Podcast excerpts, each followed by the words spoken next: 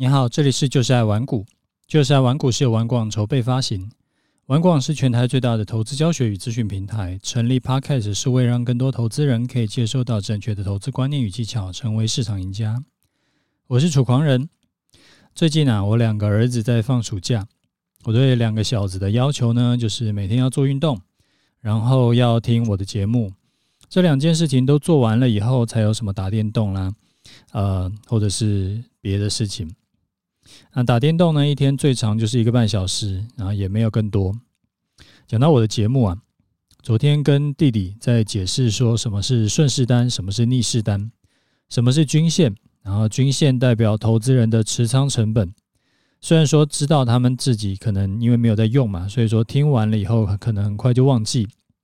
但是其实无所谓啊，反正多听我讲几次，自然而然就也会知道那是什么东西。其实重点，我一直不觉得说重点在于投资技巧，而是一些呃，我不讲他们很可能会想不到的一些投资观念啦，或者是一些做人做事的方法，还有一些想事情的一些观念。我觉得那个才是有价值的东西。好，回来讲。如果在一个半，就是说他们打电动可以打一个半小时嘛，那打一个半小时以外呢，他们如果还想要看 YouTube，他们很喜欢看 YouTube 上面一些这个游戏直播组的节目，那当然也是可以的。那你就多做一些运动来换，好比说你吊二十下单杠呢，你可以看半个小时；你做五十下深蹲或者是弓箭步蹲，你也可以看半个小时；五百下跳绳也可以看半个小时。那一天呢，上限也是一个半小时。不过 YouTube 我要求他们要尽可能是用客厅的电视看啊，距离拉远比较不会近视。啊，每天晚上十点就要关灯躺平睡觉，没有什么啊放假就可以熬夜不睡觉这种事情，因为会长不高。啊，除此之外，就是哥哥自己要求说，希望可以早一点开始准备高中的课业。那弟弟因为才升小六嘛，所以说就就随便他了，就让他放飞自我。那之前啊，老婆就在问我，这样子哥哥弟弟会不会放假过太爽？我们是不是要帮他们安排一些什么活动，然后去报名什么课程，或者说要带他们去学什么这个那个？我就说啊，我们夫妻也有我们自己的人生要过。不要把时间都花在小孩身上，也没有意义。除了把爸妈都累死以外呢，小孩也不开心。我之前呢、啊，自认为是一个九十分的老爸，每周呢会花超过三个小时去接送哥哥在就是补习班往返。每个礼拜一、礼拜四下午呢，会特别赶回家，然后去送比较健康的餐到学校。因为他们学校订的便当是又油又咸，就是超级不健康的。啊，之前没有在请家教的时候，还甚至是我会手把手的教他物理、化学还有数学。啊，有看不过去的，就是他做事情我看不过去的地方，我都尽可能的用讲的。啊，好多年都没有打小孩了，甚至连骂小孩都其实非常少。而且虽然说我支持他努力考高中。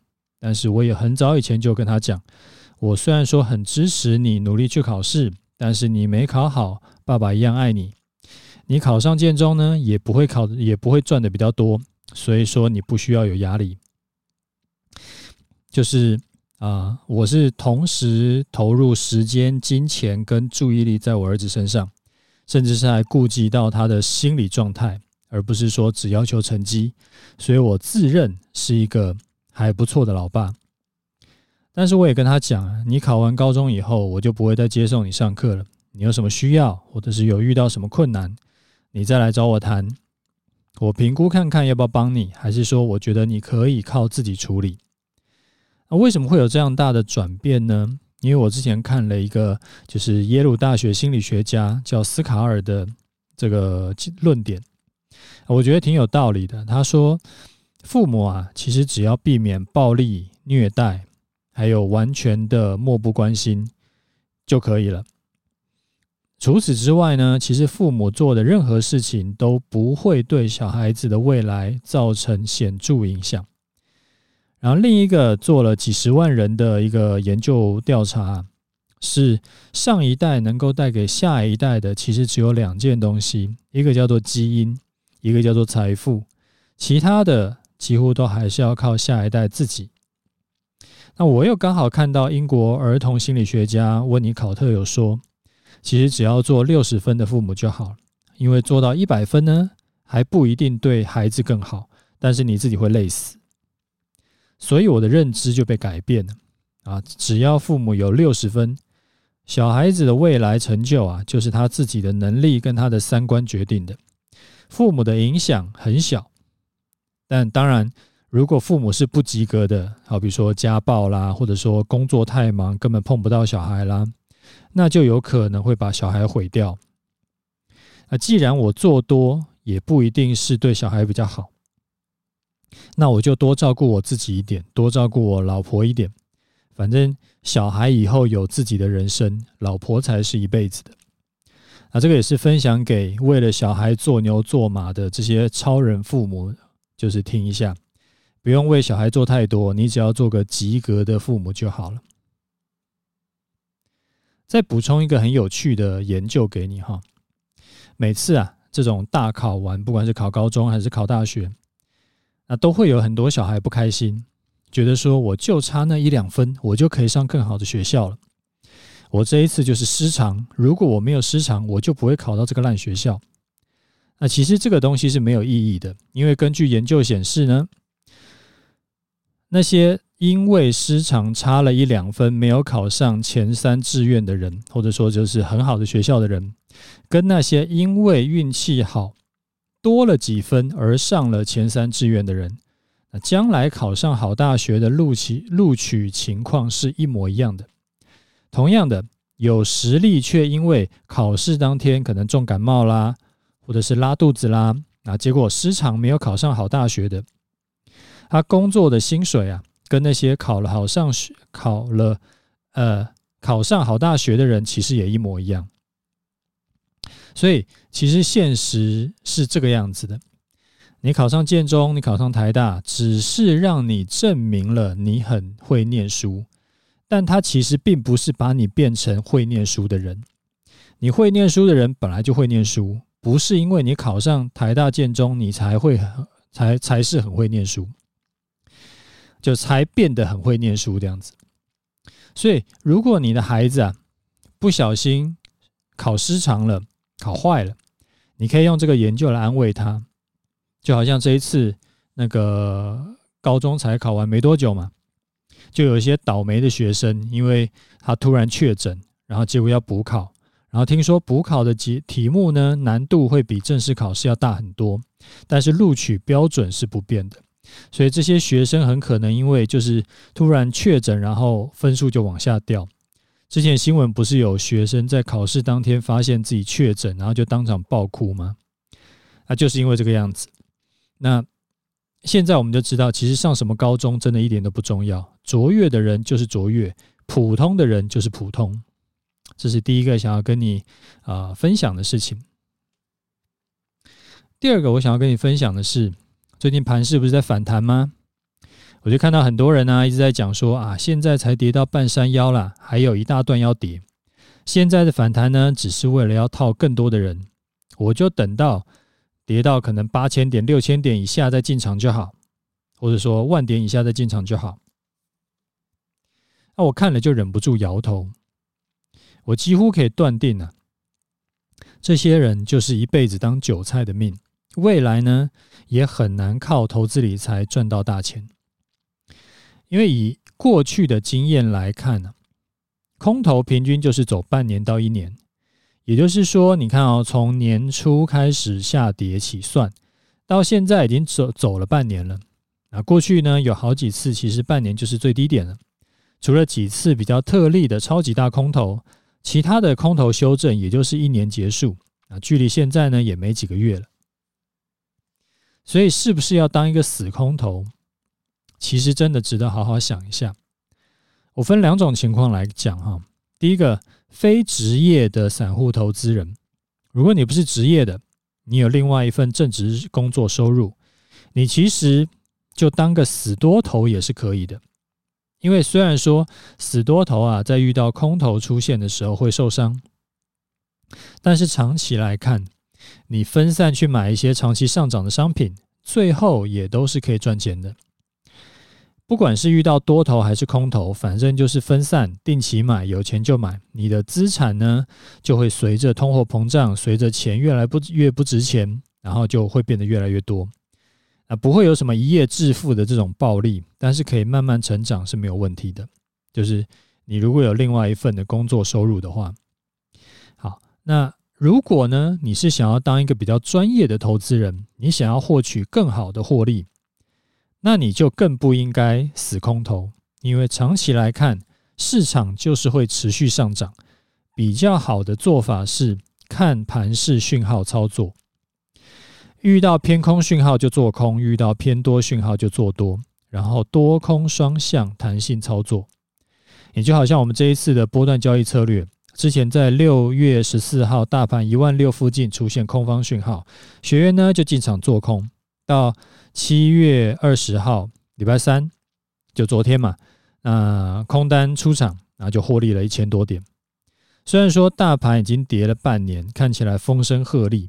但是礼拜一呢，这个礼拜一出现底部做多讯号，我们学员也就是进场做多，到到今天收盘，他账上获利也接近三百点了。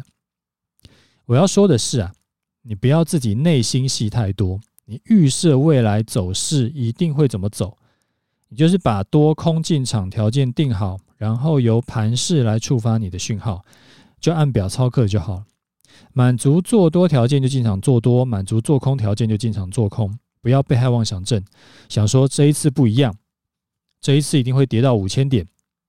通常这样想的人呐、他就是每一次都错过低点，然后后来就想锤死自己的那一个。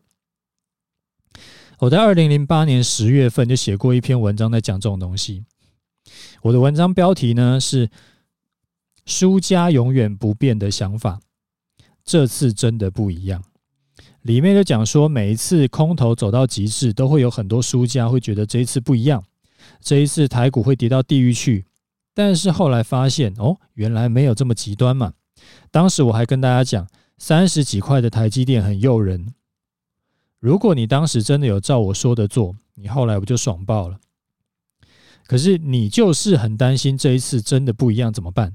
这一次是内忧外患，如果真的就再跌下去怎么办？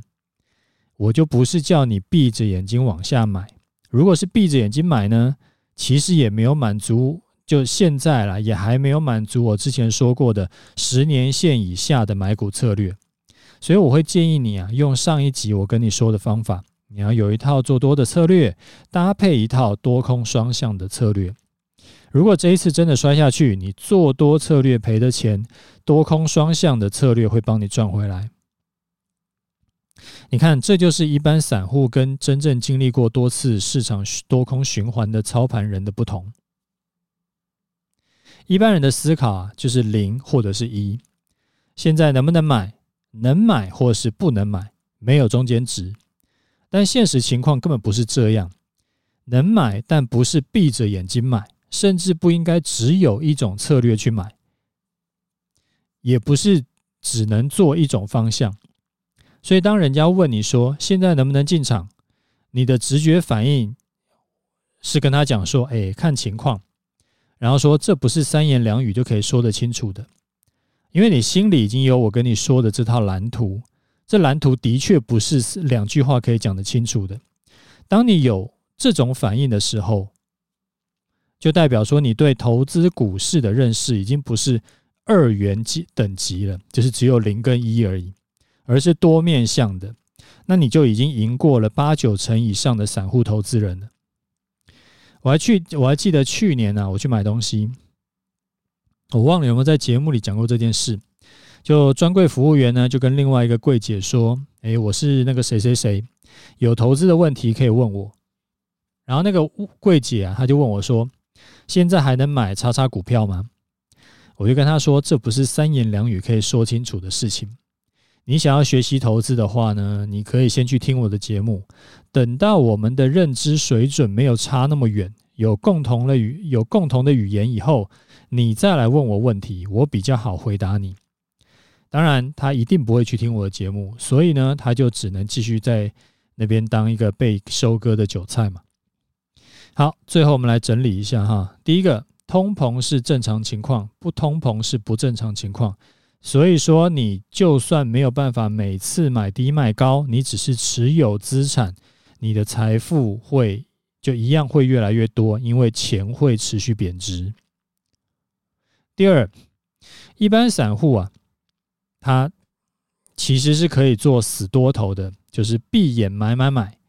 好处是不用花时间去研究太多，坏处是你一年只能赚到几趴的获利，就是赚那个货币贬值的钱，没有办法赚到每年三五成以上获利这种事情。第三，长期来看，死空头是一定输的。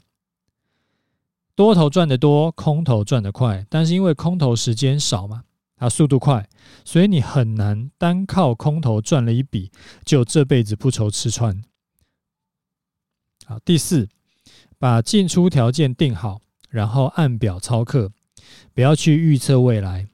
真正该进场的时候，不要被害妄想症。反正你有停损在保护，就算这次做错了也死不了。好，今天跟你讲了两个主题，如果你觉得有帮助的话呢，欢迎接这个分享给你的亲朋好友，我想也会对他们有帮助的。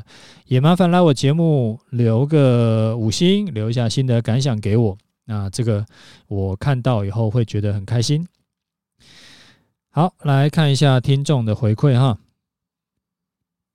第一位听众他说：“优质节目推，观念简单又颇富人生哲学，蛮喜还养蛮喜欢养小孩那一集。”身体顾好，不被欺负，真的很有道理。然后身边赚得多的，不见得是学历好的，害你赔钱的都是好公司，都是满满的即视感。最近啊，加入了老渔夫社团，讯号明确，进出有据，养成守纪律的好习惯。虽然说还没有实单操作，模拟操作呢，也可以几乎复制团长操作。踏实许多，不再受情绪基本面影响。之前自己操作呢，就听很多财经网红的讲话嘛，啊，也知道纪律啊，风险要摆第一位。但是实际发生之后，真的是两个样，要砍砍不下手，最后满手血。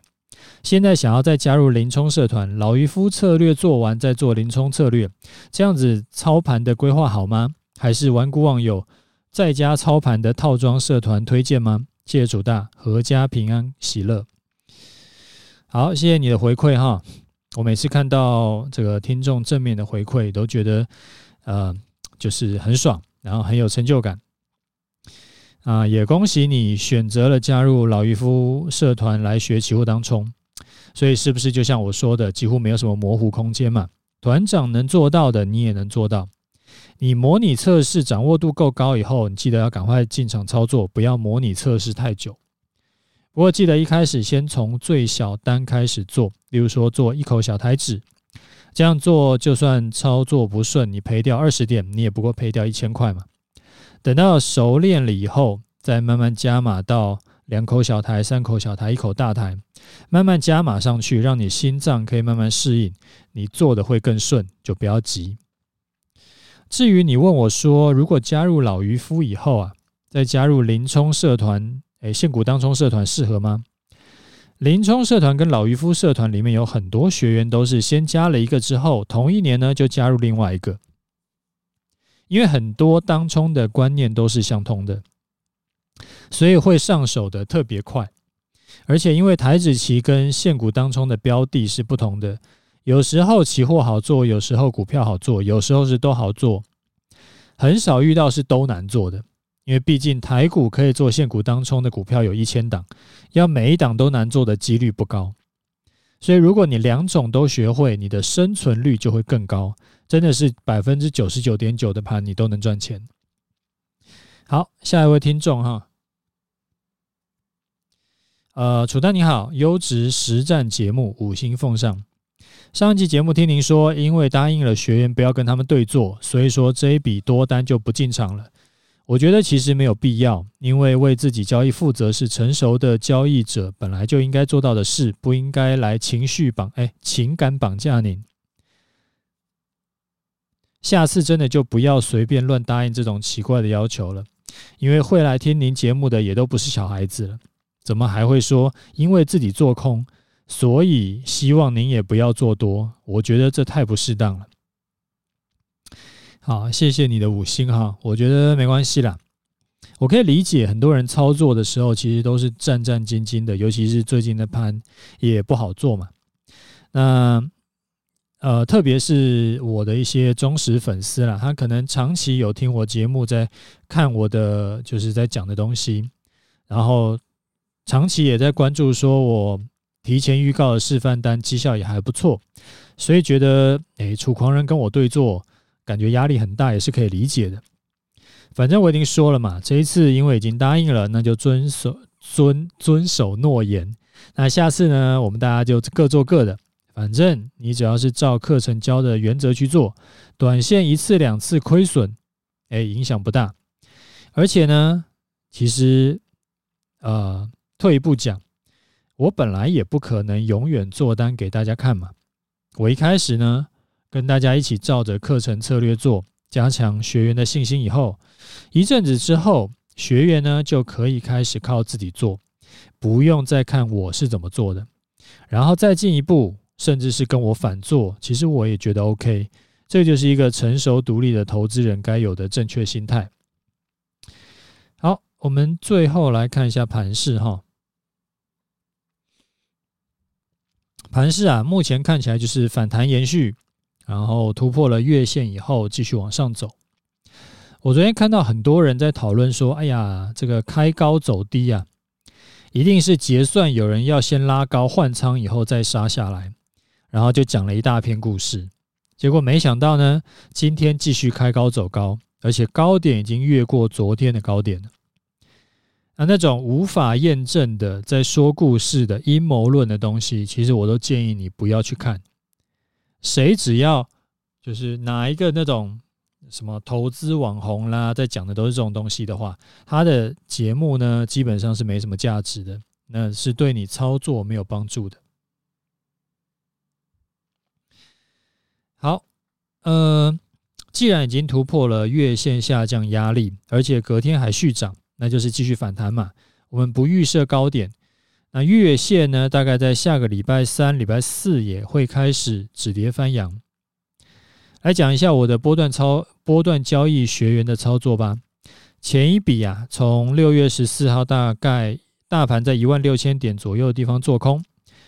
呃，空单摆到昨天七月二十号中午十二点，大约在一四八五七的地方出场，所以单纯看大盘的价位，这笔空单算是获利了一一四三点。报单报了一个月多一周，获了一千多点，我觉得这个绩效还不错啦。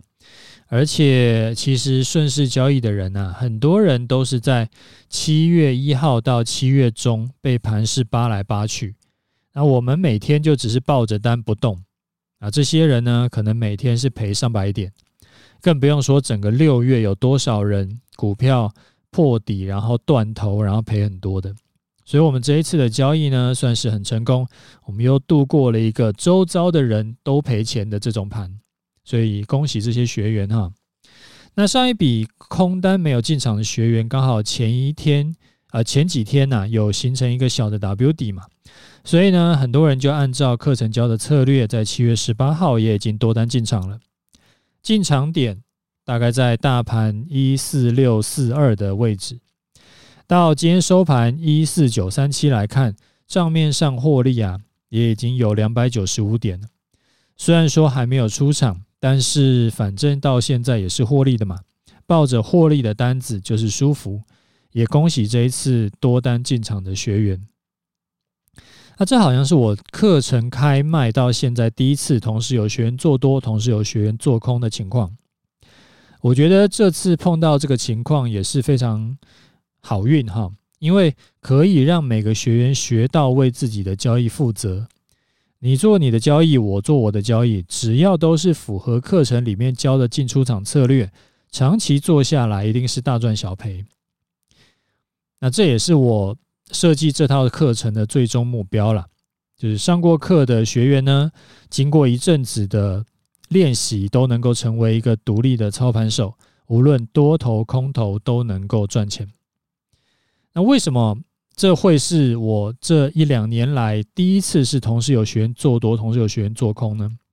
因为我们的策略主要是顺势交易为主，所以说它只要是出现了一个呃趋势盘，那一定是，比如说是往上的趋势，一定所有人呃所有策我们我的策略一定就是要大家去就是往上就是买多啦。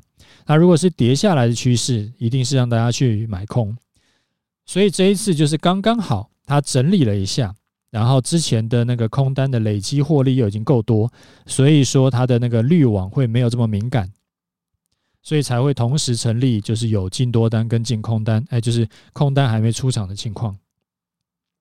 那如果你是啊空单已经获利出场的人，提醒你一下，空哎大盘呢，如果没有修正回一四六四二的话，就是那个这一次礼拜一。多单进场的那个价位附近，我会建议你呢，这一次就算了，不要追高，等下一次再做，因为少做一次是死不了人的。但是追高呢，如果之后啊，你这个被套住，然后吃停损，那就会赔掉好几百点。所以我会建议你，这个追高风险高，没事不要去追高这样子。啊，我自己也是不会这样做的。好，那我们今天节目讲到这里，OK，就这样，拜拜。